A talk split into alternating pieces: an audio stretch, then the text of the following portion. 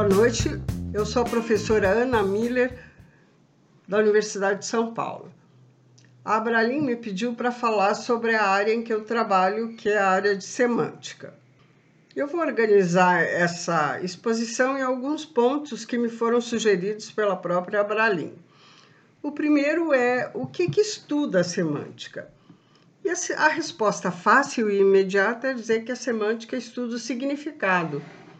Mas essa, é apesar de ser uma definição verdadeira, é uma definição tão ampla que ela acaba não sendo útil para delimitar uma área, porque significado pode ser.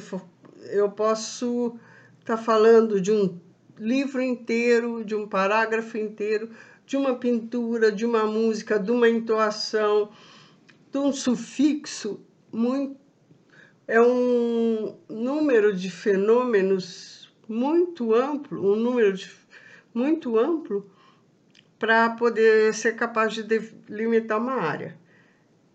Então, eu vou chamar essa semântica que, em que eu trabalho que é a semântica que estuda o significado das sentenças e de seus constituintes, de semântica gramatical, porque para ela interessa o que que querem, o que que quer dizer ser um substantivo, o que que quer dizer ser o tempo verbal passado, o que que significa ser um plural, o que, que significa juntar um sujeito e um predicado? Quer dizer que é, um, a, é uma semântica da, dos blocos que constituem a língua. Ah, eu vou dar um exemplo de alguns fenômenos que interessam esse tipo de semântica para vocês terem uh, poderem intuir melhor o sabor que ela tem. Então, uh, qual que seria a diferença entre João plantou batata e João plantava batata? Plantou é passado, plantava é passado. Plantou é perfeito e plantava é imperfeito. Tudo bem, a gente sabe disso, mas ah, qual que é a diferença de significado entre as duas formas? Esse tipo de pergunta que a semântica gramatical faz, porque ela não se restringe ao verbo plantar. Ela engloba todos os verbos de uma língua. Qual que é a diferença entre ah, dançar, dançou e dançava, começou e começava, e assim por diante. Ah, fenômenos do tipo por que é que eu posso dizer Jorge quebrou o vaso e o vaso quebrou, mas eu não posso dizer Jorge matou o gato e daí dizer o gato matou. E isso se repete para toda uma classe de verbos, que alguns são parecidos com quebrar, outros são parecidos com matar, e mais ainda, isso é comum em grande parte das línguas do mundo. Um outro exemplo seria: eu tenho o time comeu um salgado de lanche. O que, que a gente imagina? Bem, que o time comeu ah, uma grande torta salgada, por exemplo. Agora, se eu disser os jogadores comeram um salgado de lanche. Também pode ser uma grande torta salgada, mas pode ser um salgado cada um.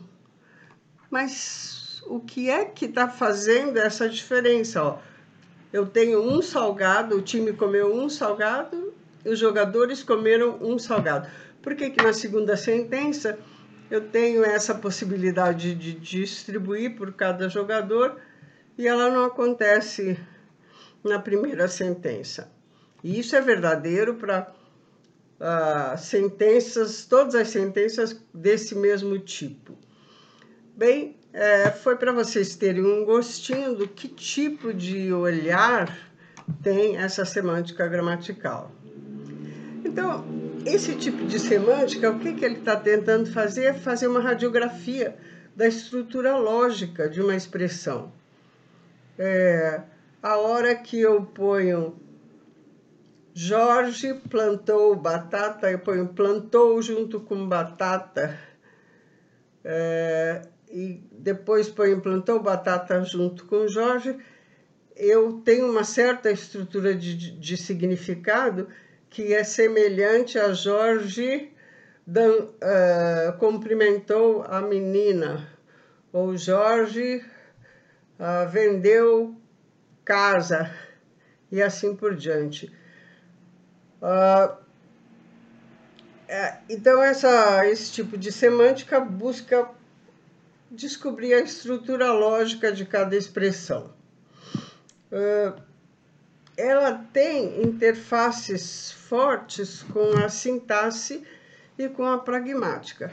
Com a sintaxe, porque é, é importante saber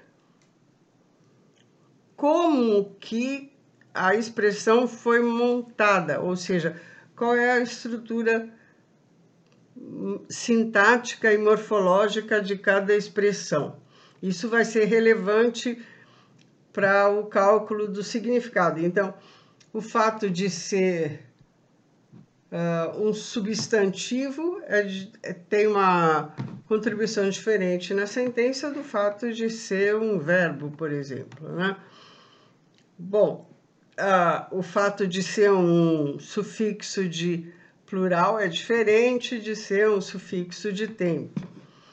Mas a gente espera que todos os sufixos de tempo passado, por exemplo, no português, tenham o mesmo significado, independente do verbo com que eles se juntam. Bom, uh, e outra interface importante que eu falei é a interface com a pragmática. O papel do contexto é importante. Ele, por um lado, ele esclarece que, qual é o significado uh, que eu queria para aquela sentença naquele contexto. Então, na sentença, os jogadores comeram um salgado de lanche. Eu não tenho, a princípio, a sentença me possibilita interpretar ela como um único salgado ou um salgado por jogador. Agora, o contexto vai me fazer decidir por uma ou outra interpretação. Uma outra razão pela qual o contexto é bastante importante é que muitas coisas que não têm a ver com o significado da sentença ou da expressão, mas são agregados pelo contexto. Então, esse jogo entre o mecanismo da língua e os efeitos que aquela expressão tem num certo contexto é estudado para pragmática e nem sempre é fácil separar o que é da língua e o que é do mundo, né? Ah, mas vamos dizer que se eu digo a porta está aberta, eu posso estar tá simplesmente descrevendo uma situação, o que seria então a parte do significado literal da sentença. Mas eu posso também estar dizendo para uma pessoa, por favor, entre, ou até, por favor, saia. Então, esses significados são efeitos daquela sentença porta aberta em determinados contextos e eu tenho que ser, ser capaz de separar o que são implicações lógicas da própria sentença do que são uh, implicações causadas pelo contexto que é da pragmática e são chamadas de implicaturas. Bem, o segundo ponto que eu queria tratar é da importância da semântica. A pergunta é quais as aplicações de resultados de estudos nessa área. Bom, meu primeiro ponto é um, uma fala geral em relação a importância e a beleza da ciência. Saber mais é sempre bom. no sentido que quanto mais a gente conhece sobre o funcionamento do mundo, sobre o funcionamento do ser humano e em particular da mente humana, mais grau de liberdade a gente tem na escolha das nossas ações sobre o mundo, sobre as outras pessoas. Em particular, saber como que funciona a língua e a semântica de uma língua, como que a gente usa os blocos uh, morfossintáticos para construir significados, é, é saber como que a, a mente humana é capaz de fazer esse jogo de montagem de blocos para gerar tão esse jogo tão sofisticado de gerar significados. Ah, é conhecer melhor o ser humano, portanto, né? Agora, já particularizando um pouco mais, uma coisa que a semântica dá para a gente é o que eu vou chamar da ontologia lingu da linguagem humana.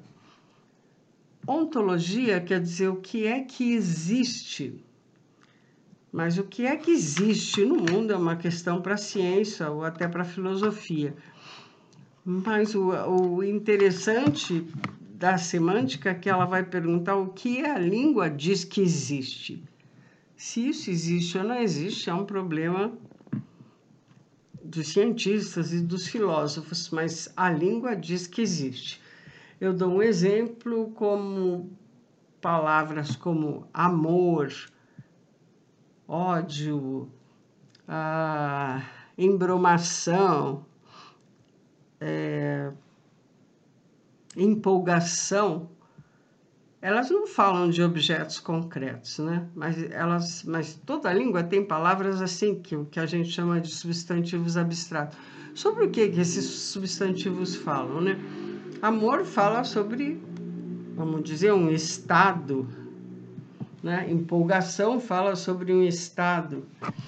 Uh, já, por exemplo, a palavra show, eu fui num show, show é de certa forma abstrato, ele fala não de um objeto particular, mas de um evento que ocorreu no tempo, né? Portanto, a, a língua fala de coisas como estados, eventos, que coisas que ocorrem no tempo para a maioria dos seres humanos, se para as línguas humanas isso existe, apesar de não ter uma concretude tão grande quanto uma cadeira e uma mesa. Então, a ontologia das línguas humanas nos diz que o ser humano fala de estados, de eventos como coisas palpáveis. Ah, Outra coisa que é muito interessante na semântica é você ter uma capacidade de reconhecer a estrutura de uma argumentação e, portanto, conseguir separar uma argumentação válida de uma argumentação inválida. Eu dou um exemplo com o clássico silogismo aristotélico: todo homem é mortal, Sócrates é homem, então Sócrates é mortal. Esse é um silogismo válido. É, eu posso substituir as partes e sempre vai dar certo. Todo poodle é chato, totó é poodle, então totó é chato. Agora veja, eu, eu posso trocar minimamente a ordem dos constituintes nesse silogismo e veja o que eu tenho. Se eu disser todo homem é mortal, Sócrates é mortal, portanto, Sócrates é homem, a gente tem que parar um pouco e pensar. Parece até meio certo, mas isso aí é um raciocínio inválido, né? é uma falácia lógica.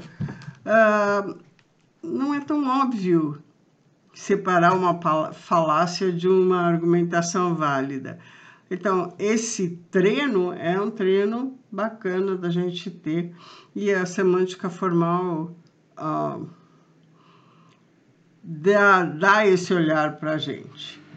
Agora, já falando num, num senso mais, mais estrito, é, para entender melhor o, o, funcionamento da língua portuguesa, por exemplo, uh,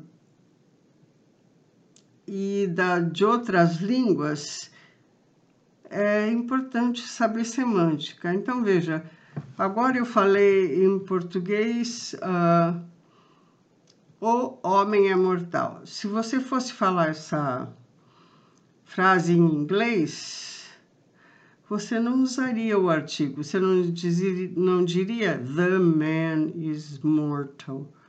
Você usaria o plural, né? Men are mortal. Uh, então, qual que é meu ponto aqui? O, Para você expressar o homem enquanto espécie, em português você usa o artigo definido. Já em inglês você vai usar o, o plural sem artigo. O que, que isso nos diz? Que o significado do. Uh,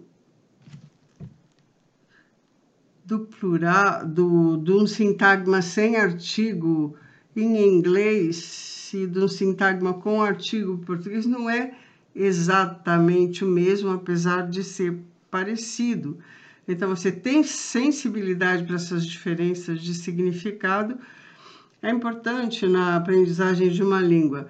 Ah, como que você vai explicar para um aluno que você fala the tall American boy, o alto americano menino, e não fala the American tall boy, o americano alto menino. Por que, que você prefere a primeira ordem ao invés da segunda? Isso é um fenômeno semântico que tem a ver com o tipo o tipo dos adjetivos, se eles são adjetivos que têm grau ou que não têm grau. E isso acaba influenciando na ordem que a gente coloca eles em relação ao substantivo, por causa das operações que eles realizam. Ah, então, esse tipo de sensibilidade é importantíssimo no ensino de línguas. Ah, na questão da tradução, então, nem se fala, porque se você tem uma, fala, uma, uma frase ah, como no Brasil planta abacaxi, você não pode traduzir literalmente por plant pineapple. Você tem que saber qual é o equivalente do nosso singular abacaxi na outra língua. E nem todas as algumas vai ser com planta ou abacaxi, outras vai ser planta abacaxis. Isso vai variar, porque a semântica das combinações e dos morfemas das línguas não é exatamente igual. Uh, a semântica pode ter uma contribuição também para quem vai fazer linguística computacional no, na parte da estruturação lógica das sentenças. Agora eu vou discutir o terceiro ponto, que é dar exemplos de avanços recentes na área que mostrem sua importância. Eu começo pelos avanços teóricos. Ah, e, evidentemente, eu não vou listar todos, né? Mas dois que eu considero importantes é um, a noção de eventos ter sido incorporada à descrição das línguas humanas. Porque as línguas humanas certamente falam de coisas como o salto da nadadora, a, a destruição da cidade, que se referem, não se referem a nenhum objeto concreto, mas sim a coisas que aconteceram, acontecem ou vão acontecer, e que a gente vai chamar aqui de eventos. Bem, a, a lógica de predicados não incorporava essa lição, essa noção na sua, no seu, na seu aparato teórico. É, e isso dificultava muito comprovar coisas como se eu digo Brutus matou César com um punhal ah, no quarto, é, dessa sentença, eu tenho, eu posso deduzir a sentença de que Brutus matou César. No entanto, na lógica de predicados não tinha como fazer essa conta. Agora, se você incorpora a noção que verbos se referem a eventos, eu consigo fazer essa dedução e mostrar que uma sentença está dentro da outra. A, a noção de eventos também é muito importante para a descrição de verbos causativos, verbos como amanhecer, morrer, martelar, enfim, para classificar os diferentes tipos de verbos. Então, isso deu um, uma amplitude maior para descrição, para as possibilidades de descrição das línguas humanas.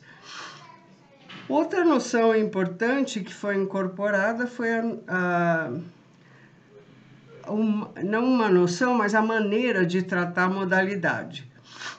Modalidades são são sentenças, sentenças modais são sentenças que ah, não falam exatamente de uma situação, mas dizem se uma situação é necessária ou se ela é possível. Então, uma sentença como você tem que sair é uma sentença que está dizendo que você sair é uma necessidade.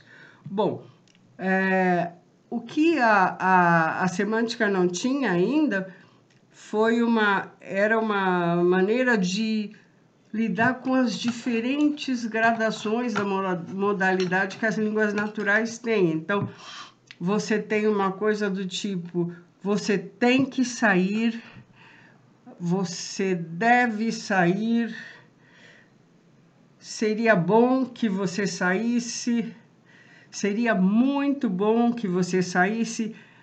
A gente não uh, descreve obrigações simplesmente como tem que fazer ou não tem que fazer, a gente gradua, é, tem gradações nisso. E a, a incorporação a, da, do tratamento da modalidade através da noção de mundos possíveis, é, somada à questão de você fazer uma hierarquia entre os mundos, possibilita essa, a descrição dessa gradação e a descrição também dos diferentes tipos de modalidade, porque você tem que sair é diferente de que você tem que tomar o, esse remédio. São tipos de obrigações distintas que para diferenciar eu tenho que abrir mão de acessar situações que elas implicam em situações diferentes. Bem, essa ferramenta possibilitou também um avanço muito grande na descrição das línguas naturais. Ela foi proposta inicialmente pela Angélica Kratzer, que incorpora a noção, as no, a noção, vamos dizer, a descrição de modalidade de um filósofo que se chama David Lewis. E a de eventos é uma noção proposta por um filósofo também, o Davidson, e que foi traduzida para, lingua a linguagem humana inicialmente por outro filósofo linguista que é o Parsons.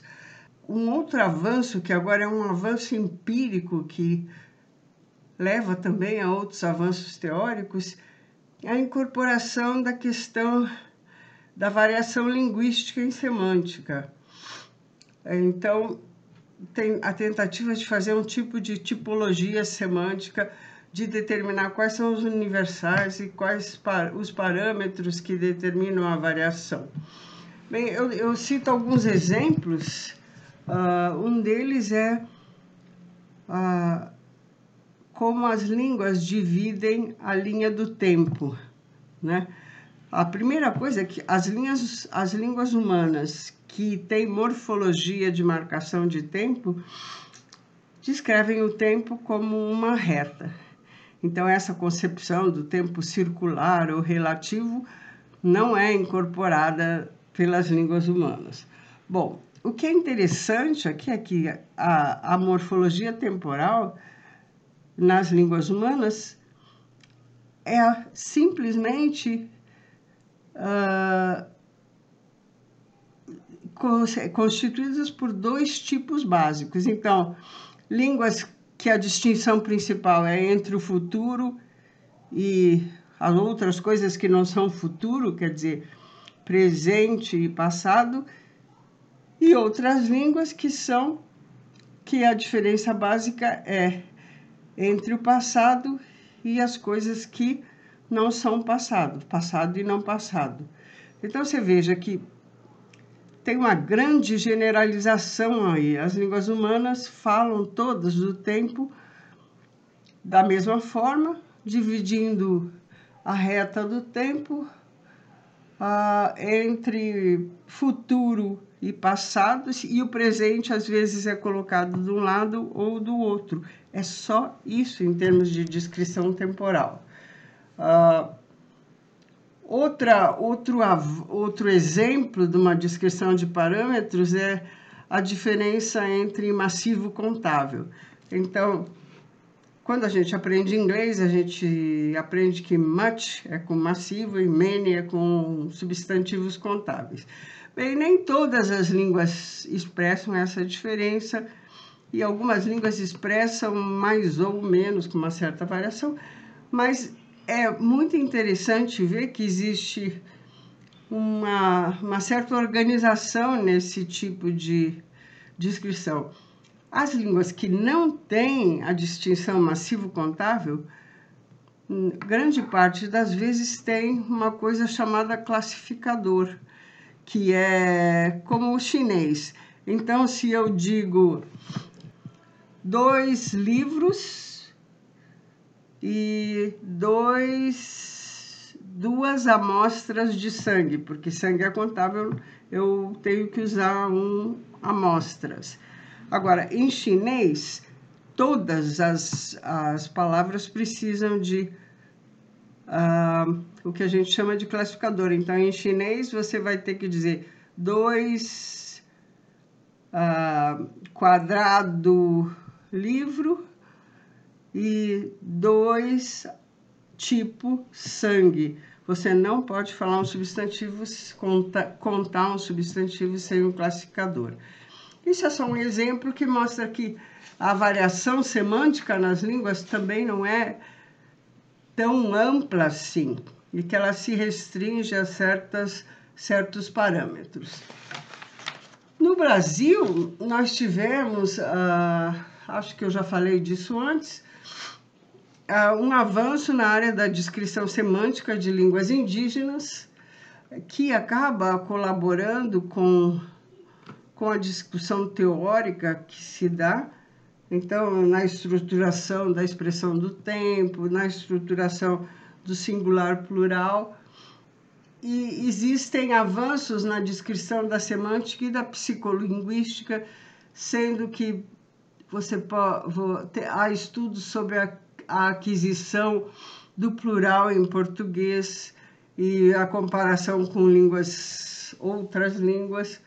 Uh, e há também, recentemente, uma incorporação de semântica aos ensinos de línguas.